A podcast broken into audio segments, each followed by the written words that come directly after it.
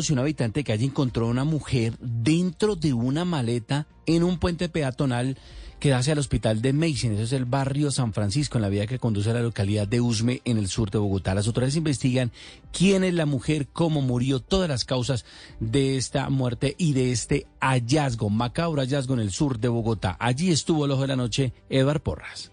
Leonardo, muy buenos días para usted, buenos días para todos los oyentes de Blue Radio. Aquí está la información con los hechos más importantes ocurridos en las últimas horas en la capital del país y comenzamos con un tema de investigación de la policía en el sur de la ciudad.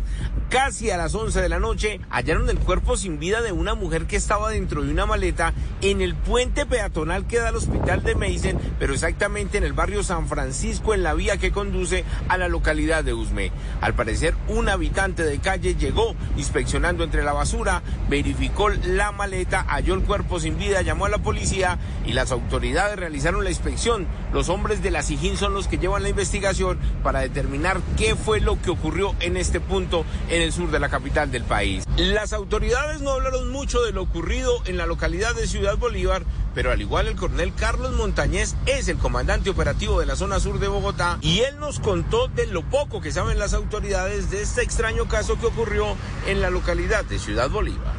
Se encuentra una maleta aquí frente al hospital del Mason. La encuentra un habitante de calle, en la cual en su interior se encuentra un cuerpo de una mujer. Todo es materia de investigación.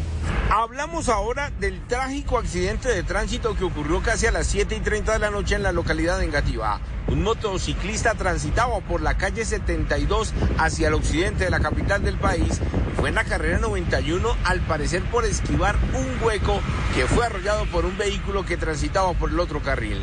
El motociclista fallece, de allí las unidades de criminalística investigando lo ocurrido, pero escuchen ustedes mismos lo que se vivió y lo que grabó una de las personas que estaba en este punto del noroccidente de la ciudad.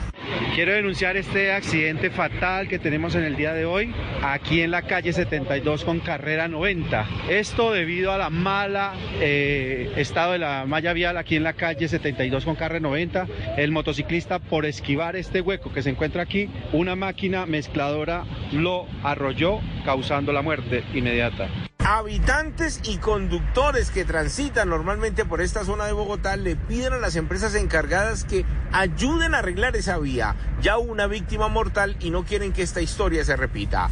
En unos minutos les voy a contar del operativo de película de la Policía Nacional para capturar a delincuentes robando carros. Acompañamos a las autoridades y les voy a contar todo lo ocurrido en la localidad de Tunjuelito.